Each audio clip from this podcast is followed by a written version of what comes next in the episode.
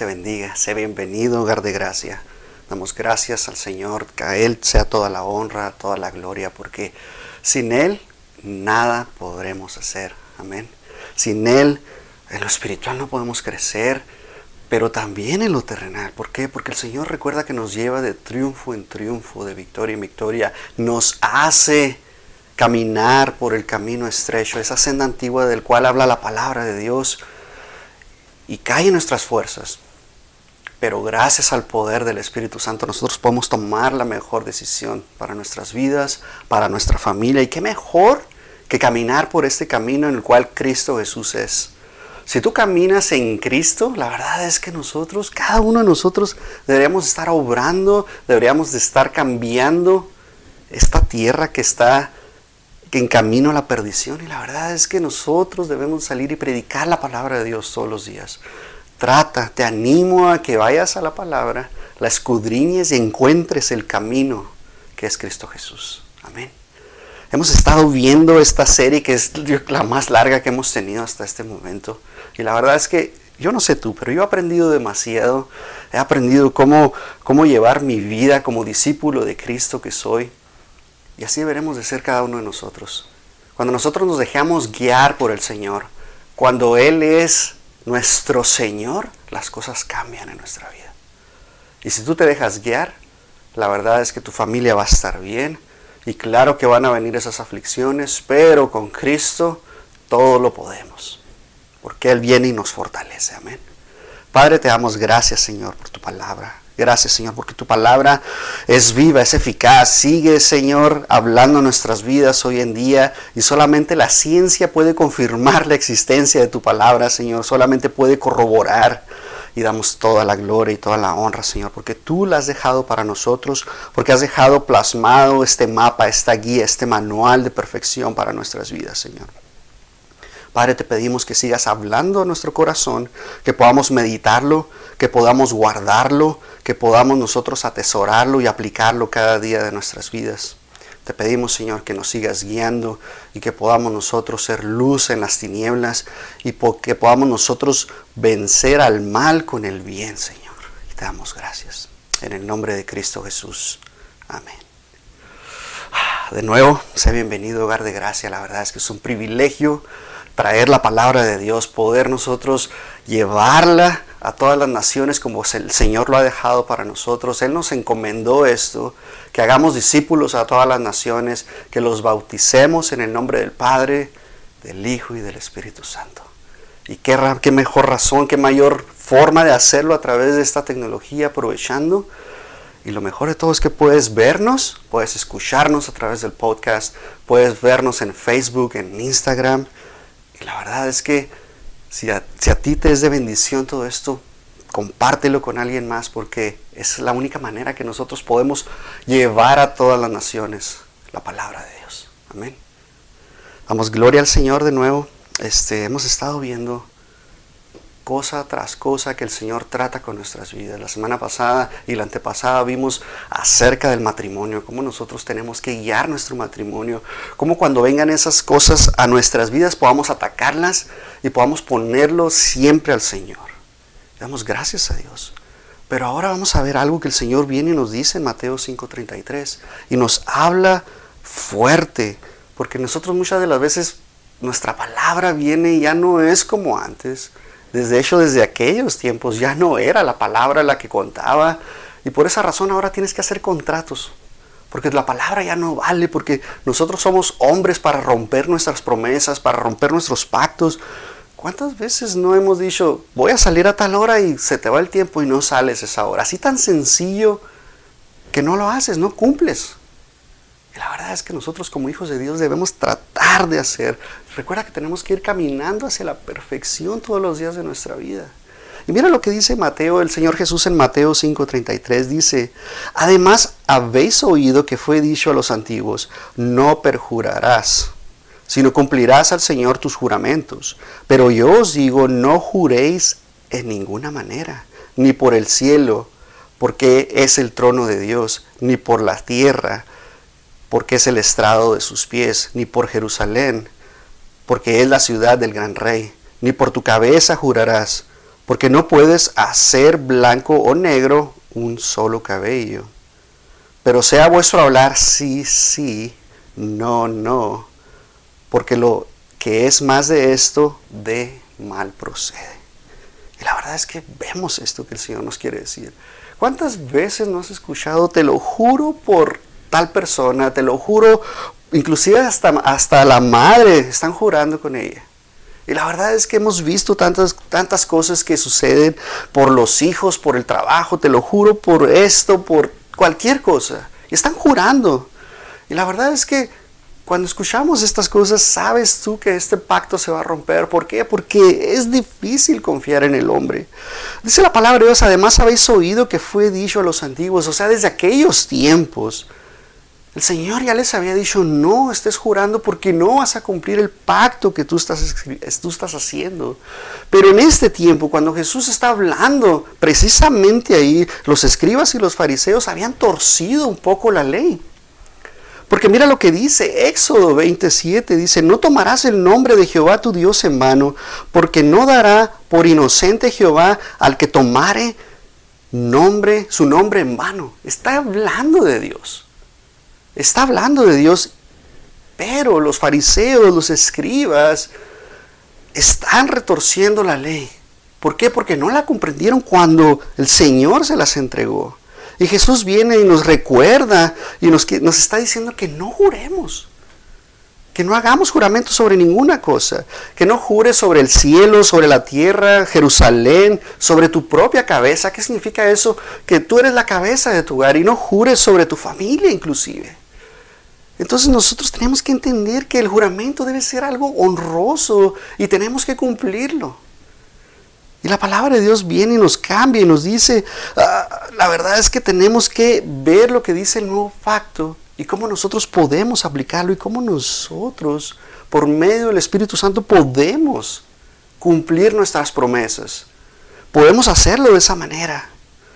Dice la palabra de Dios, pero sea vuestro hablar sí, sí, y la verdad es que nosotros muchas veces, como te decía, rompemos. Inclusive el mismo día rompemos eso. Porque estamos en esta carne y nuestra carne por lo regular tiende a hacer lo malo. Cuando tú ya dijiste una promesa, estás peleando contra ella. Aunque, aunque te convenga hacer lo bueno, lo malo trata de, trata de surgir. Porque así es el enemigo.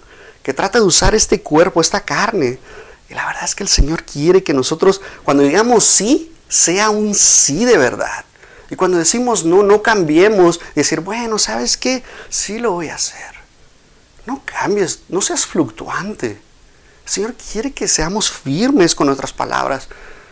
Obviamente hay condiciones que pueden cambiar y tú decir, bueno, ya cambió esto, pero yo había dicho que sí y poder decir no en ese momento. Es como cuando tú le dices a tu hijo, si tú te portas bien, lo voy a hacer. Ya depende de cómo esté la situación. Y tú analizas la situación y tú puedes decirlo. Pero la verdad es que Jesús viene y hace un énfasis fuerte en que nosotros tenemos que hablar con verdad en todo momento. Tenemos que ser honestos.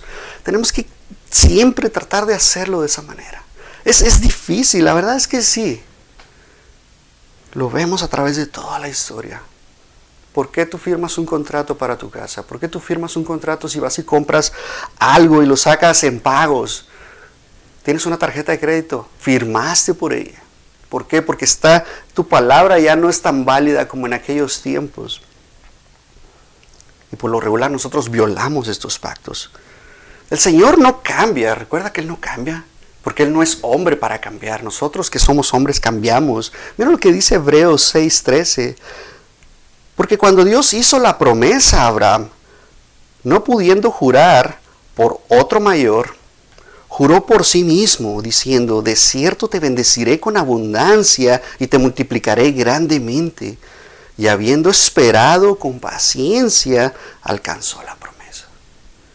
Esto es lo que hace Dios en nuestras vidas. Hay tantas promesas en la palabra de Dios que si tú vas y la escudriñas, tú te vas a dar cuenta de todo lo que hay. Y te fijas, hay una verdad aquí en Hebreos 6.13, que después vamos a ver en Hebreos 6, perdón, en Hebreos 11, en donde vemos lo que es la fe y que es la certeza de lo que se espera, la convicción de lo que no se ve. Pero detrás de esa espera que nosotros estamos teniendo, estamos produciendo esa paciencia. Así fue Abraham cuando vio y tuvo fe, cuando Dios le prometió, desarrolló esa paciencia y alcanzó la promesa. Así cuando tú oras por alguien, tú estás confiando, tú tienes esa fe de lo que, el Señor va a hacer en su vida. Es una fe en base al Señor, ¿ok? Y cuando tienes esa fe de lo que Él va a hacer, tú solamente estás esperando. Y si es de acuerdo a la voluntad de Dios, va a suceder de esa manera. Jesús también nos habló acerca del juramento en el cual Él estaba cuando estaba siendo enjuiciado por los fariseos cuando lo capturaron. Mira lo que dice Mateo 26, 63. Mas Jesús callaba. Entonces el sumo sacerdote le dijo, te conjuro por el Dios viviente que nos digas si eres tú el Cristo, el Hijo de Dios. Jesús le dijo, tú lo has dicho. Y, además os digo que desde ahora veréis al Hijo del Hombre sentado a la diestra del poder de Dios y viniendo en las nubes del cielo. Oh, gloria a Dios. La verdad es que vemos que Jesús estaba bajo juramento cuando lo estaban enjuiciando, que recuerda que era un juicio injusto el cual hicieron a Jesús, no debieron haberlo enjuiciado de esa manera. Y aún así, él estando dijo la verdad. Mira lo que, le dice, lo que dice ahora el apóstol Pablo acerca del juramento. Mira lo que dice en Romanos 1.8. Primeramente doy gracias a mi Dios mediante Jesucristo con respecto a todos vosotros, de que vuestra fe se divulga por todo el mundo porque testigo me es Dios. Y aquí está el juramento que está haciendo Pablo. Dice, a quien sirvo en mi espíritu en el Evangelio de su Hijo, de quien sin cesar hago mención de vosotros siempre en mis oraciones, rogando que de alguna manera tenga el fin, por la voluntad de Dios, un próspero viaje para ir a vosotros. Mira lo que dice el mismo Pablo en 2 Corintios 1:23. Mas yo invoco a Dios por testigo sobre mi alma, que por ser indulgente con vosotros no he pasado todavía a Corinto. Gálatas 1:18. Después, pasados tres años, subí a Jerusalén para ver a Pedro y permanecí con él quince días, pero no vi a ninguno de los apóstoles, sino a Jacobo, el hermano del Señor. En que en esto que os escribo, he aquí delante de Dios que no miento. ¿Te das cuenta? ¿Te das cuenta cómo el apóstol Pablo nos enseña que sí podemos hacerlo? Y solamente es porque Dios está obrando a través de él y le está diciendo lo que tiene que hacer. Pero la verdad es que lo que, lo que el apóstol Pablo nos está diciendo es que solamente un hombre bueno puede hacer esos juramentos. Solamente eh, un hombre bueno tiene la necesidad de jurar. Y la verdad es que no hay ni uno solo bueno en esta tierra. Solamente Dios. Todo el capítulo de Romanos 3 nos habla del pecado, de que no hay nadie bueno, solamente Dios, que todos somos pecadores. Mira lo que dice Romanos 3:23. Dice, por cuanto todos pecaron y están destituidos de la gloria de Dios.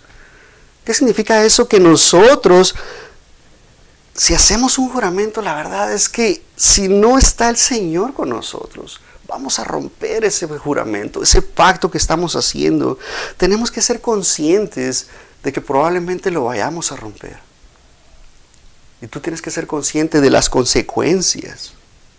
Mira lo que dice Marcos 10, 10, 17. Dice, al salir él para seguir su camino, vino uno corriendo. E hincando la rodilla delante de él, le preguntó, Maestro bueno, ¿qué haré para heredar la tierra?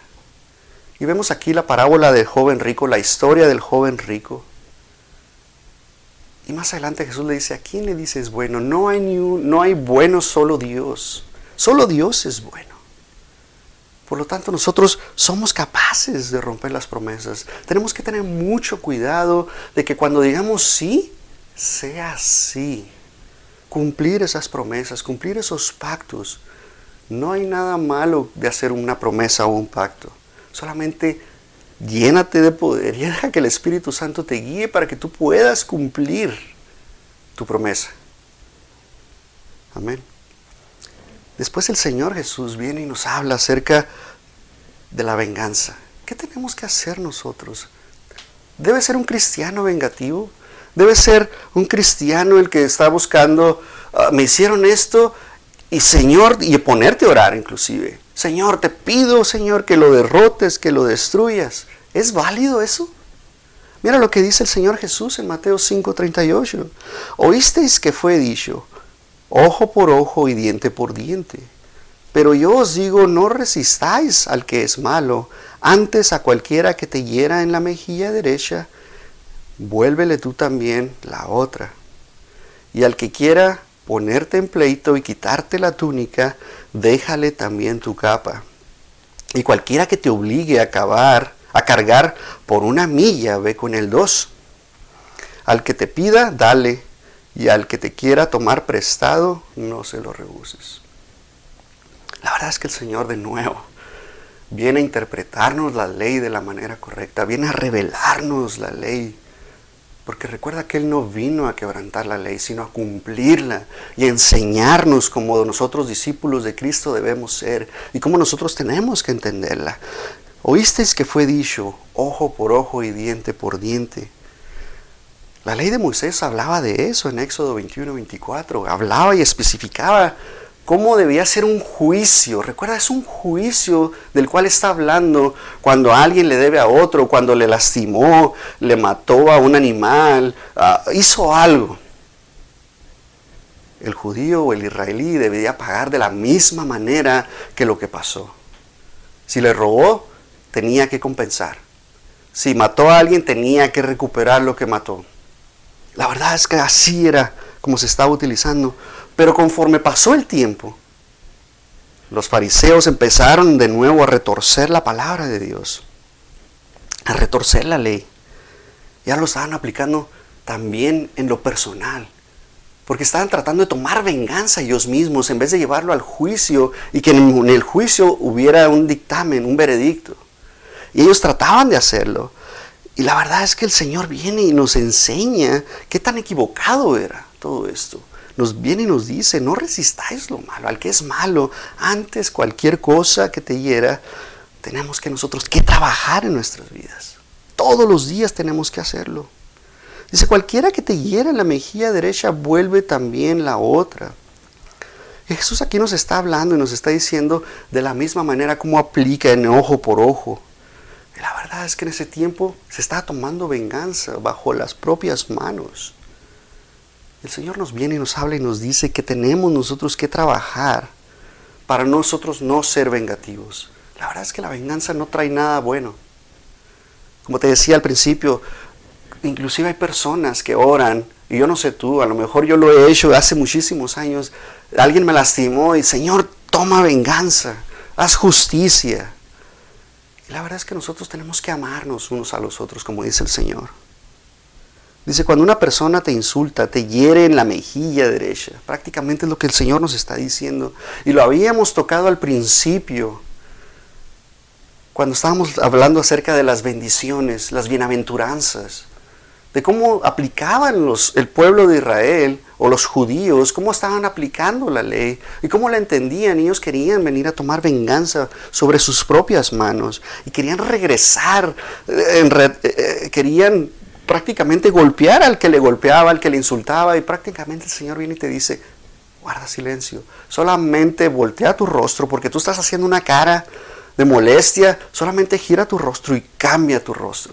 Eso es lo que el Señor nos viene y nos dice, que si alguien te insulta, que si las ofensas vienen a tu vida, recuerda que vamos a padecer aflicciones. Nuestra misma familia muchas de las veces nos va a insultar. ¿Por qué? Porque somos hijos de Dios. Y recuerda que el mundo está en contra de la luz. Y asimismo la luz tiene que vencer el mal. Amén. Nosotros como hijos de Dios, como luz que somos, recuerda que somos la luz del mundo. Y por esta razón nosotros tenemos que salir y llevar esta luz para que alumbre a todos los demás.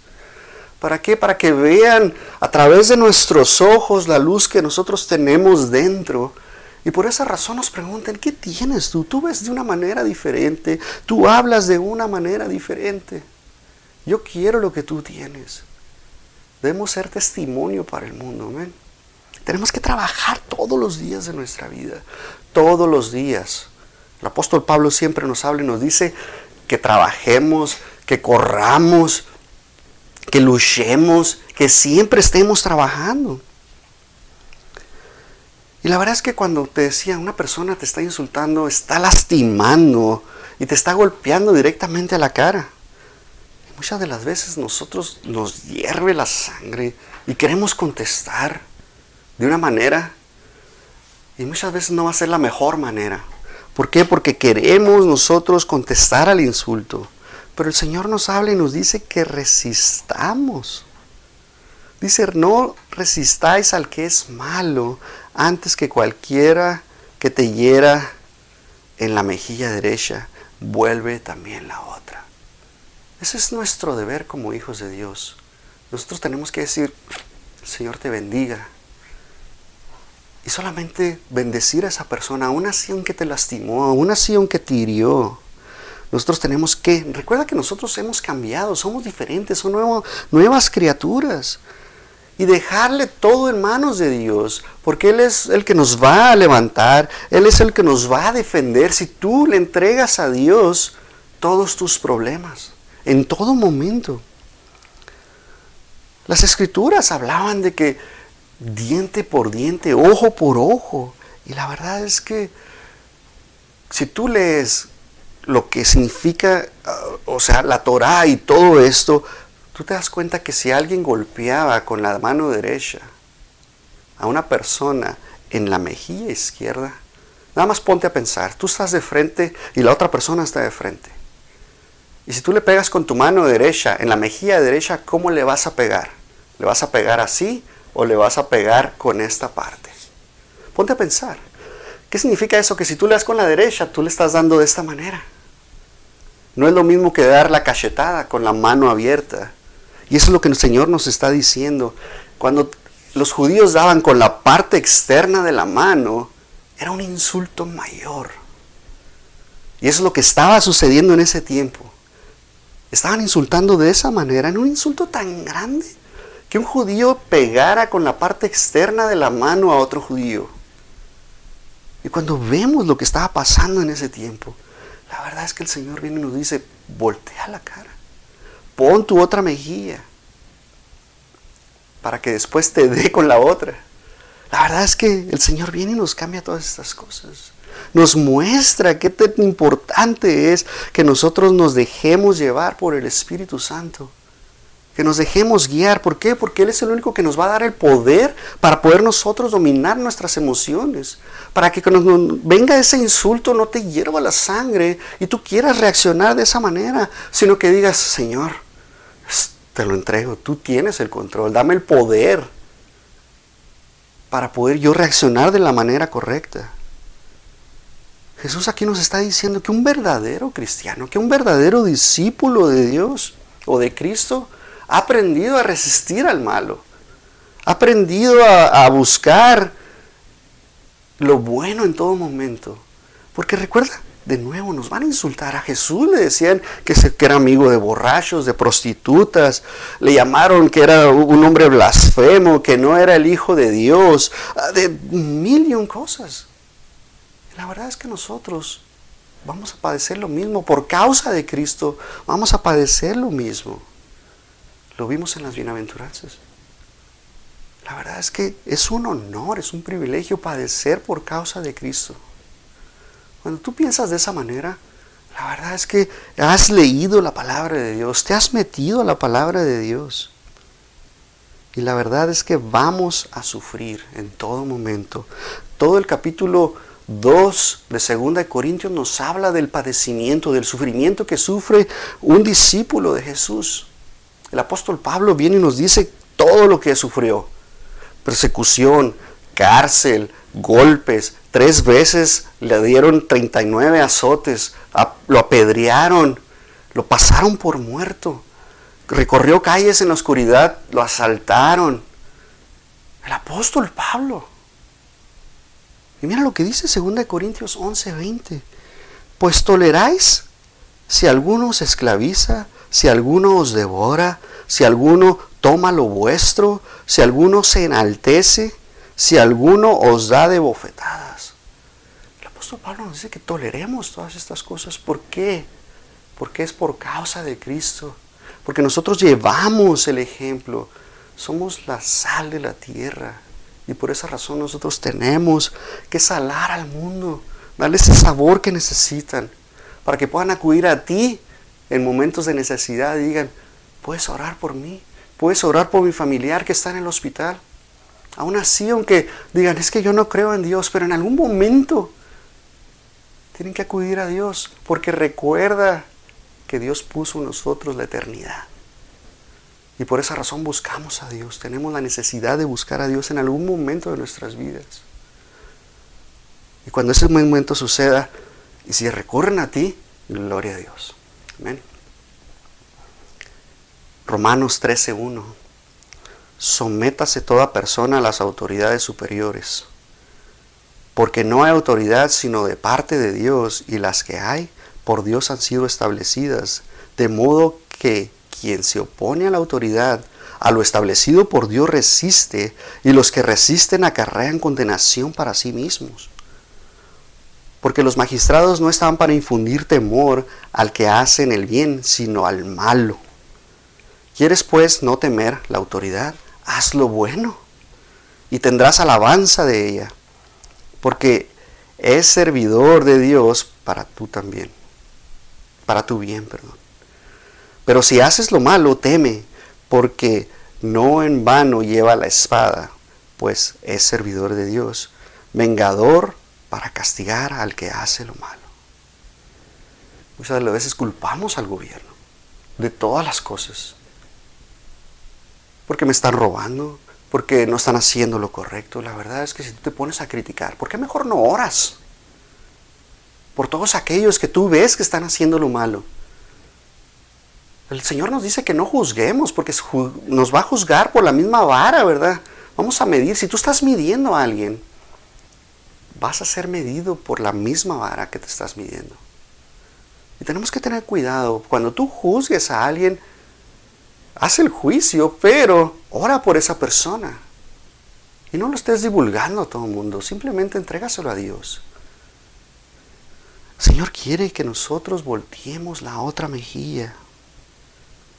Cuando eres insultado, cuando el gobierno te está acusando, cuando tu hermano te está acusando, cuando el mundo está en tu contra, tú puedes tener eso. La verdad es que tú entrégaselo a Dios. Entrégale a Dios todo lo que tú eres. Y luego mira lo que dice después. Dice, al que quiera ponerte en pleito y quitarte la túnica, déjale también la capa. Bajo la ley mosaica, la capa exterior era algo que no se podía quitar. Era algo especial. Pero si te quieren quitar la túnica, y no sé, de nuevo, vete a ese tiempo cuando se está hablando de la túnica, es la ropa interior, es todo lo que tocaba la piel. Entonces si ahora te piden la túnica, pues es tu ropa interior. Y tú no le vas a dar la ropa interior, pero tienes ropa externa que tú le puedes dar a la persona. Éxodo 22, 26. Si tomares en prenda el vestido de tu prójimo, a la puesta del sol se lo devolverás. ¿Te das cuenta? Pero Jesús viene y nos dice, regálale lo que tú ya le diste, regálaselo. Deuteronomio 24, 13. Sin falta le devolverás la prenda cuando el sol se ponga, para que pueda dormir en su ropa, y te bendiga, y te será justicia delante de Jehová tu Dios. Vemos aquí los discípulos de Jesús, son demandados por sus túnicas. ¿Qué harías tú si alguien te pide tu ropa interior? Si alguien te pide tu ropa, ¿lo harías? ¿Le darías a alguien? La verdad es que estaría a lo mejor complicado. Pero si tú vas a tu closet, si tú vas a tu ropero, si tú vas a donde tienes tu ropa, tienes demasiada ropa probablemente. Y a lo mejor tú puedes decir, bueno, puedo dar todo esto. Es una mejor manera. La verdad es que nosotros tenemos que dar esa milla extra, como dice el Señor Jesús. Y cuando está hablando el Señor Jesús de esto, cualquiera que te obligue a llevar carga por una milla, ve con él dos. Esto está aplicado solamente a los romanos, al ejército romano, porque eran los únicos que solamente podían pedir una milla que cargaran todas sus espadas, todas sus cosas que traían para la guerra, para lo que fuera. Solamente los romanos podían hacer eso. Y era por obligación. No podía negarse el judío a hacerlo. Y Jesús viene y nos dice, por amor, da una milla más. Para que no sea una obligación, sino se convierta en un acto de amor. Que está en tu corazón y tú dices, bueno, pues, te voy a regalar una milla más. Y el romano diga, ah, caray, pues si yo te estoy obligando y casi casi te estoy dando de patadas para que cargues todo esto. ¿Y tú quieres darme un extra? Y algo va a suceder en el corazón de esa persona, probablemente. Así el Señor nos demanda que seamos, que hagamos cosas extra, que tú levantes la mano y digas, yo quiero servir en este lugar. ¿Cuántas horas? Las que usted me pida. Y ahí está sirviendo. Pero si tú ves lo que pasaba en aquellos tiempos, los judíos se enojaban a tal grado que renegaban en todo momento y por eso el soldado romano los trataba mal. El Señor Jesús nos dice, hazlo de corazón. Da una mía extra para que demuestres el amor hacia tu prójimo, para que tú demuestres que no odias a tu enemigo, para que tú estés contento prácticamente. Es todo lo que el Señor Jesús nos dice. Cristo nos revela y nos dice, ¿vas a sufrir injusticias? Sí. Mientras estés padeciendo, hazlo con amor. Busca el rostro de Dios. Recuerda que mientras estamos en aflicción, nuestra fe es pasada por el fuego y es limpiada por el fuego, porque se quita la escoria, ¿verdad? Es pasada como al oro y se quita. Pero dice la palabra de Dios que nuestra fe es más preciosa que el mismo oro. Así es probada nuestra fe. Cuando estemos pasando esa injusticia, da la mía extra. Entrégate por completo. Y ya para terminar, al que te pida, dale. ¿Cuántas veces no te han pedido? ¿Cuántas veces no has dicho, ah, ya me viene a pedir otra vez? Y no me ha pagado la, vez que le di anterior. Y hace diez veces que le di, no me ha pagado y me ha prometido que me va a pagar. Y la palabra de Dios no dice nada acerca de que des o que no des. O más bien a que no des, sino que des en todo momento. Mira lo que dice Proverbios 3:27. No te niegues a hacer el bien a quien es debido, cuando tuvieres poder para hacerlo. No digas a tu prójimo, anda y vuelve, y mañana te daré, cuando tienes contigo que darle. Si tú tienes y te está pidiendo, dale. No te niegues. Bendícelo. Porque en realidad está pasando por una necesidad. Deja que el Espíritu Santo obre en tu vida y te guíe para que tú le puedas dar y cubrir su necesidad. Lucas 3:35. Amad pues a vuestros enemigos y haced bien y prestad, no esperando nada de nada ello, nada de ello nada. Y será vuestro galardón grande y seréis hijos del Altísimo, porque él es benigno para con los ingratos y los malos. ¿Te das cuenta? Tenemos que amarnos los unos a los otros y dar sin esperar nada a cambio. Cuando tú has prestado, no esperes que va a regresar. No esperes que vaya a regresar. La Biblia no prohíbe que prestes dinero, al contrario. Te pide que des, pero no esperes nada a cambio.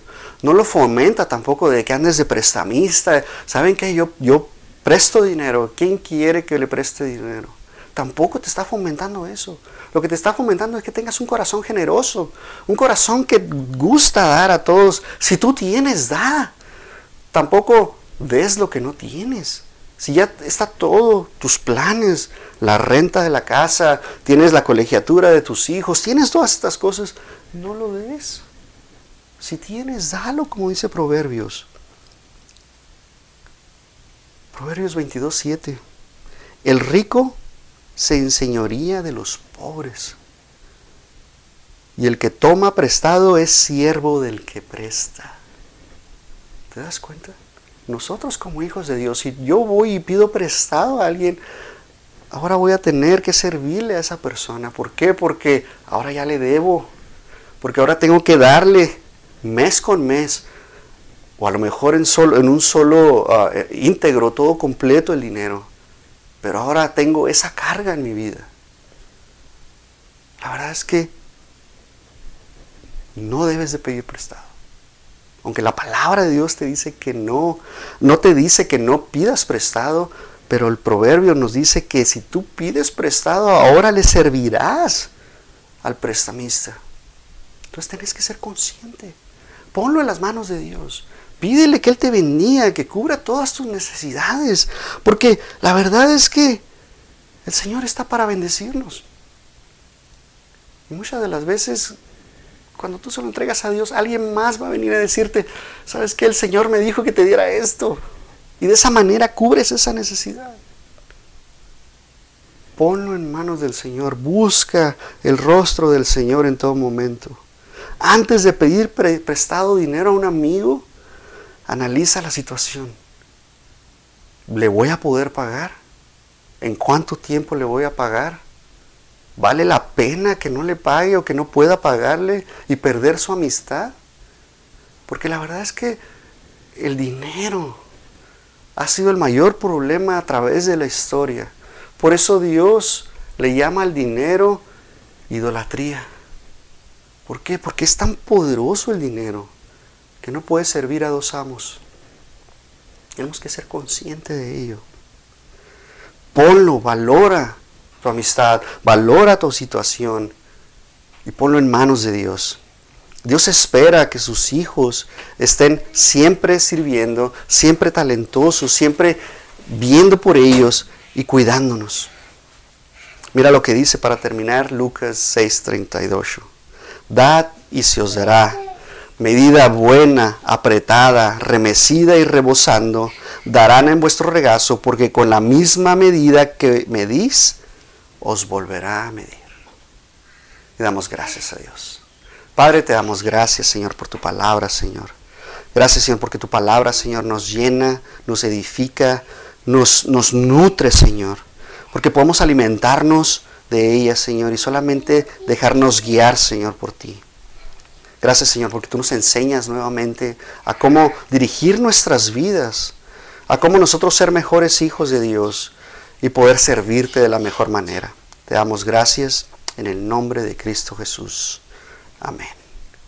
Dios te bendiga.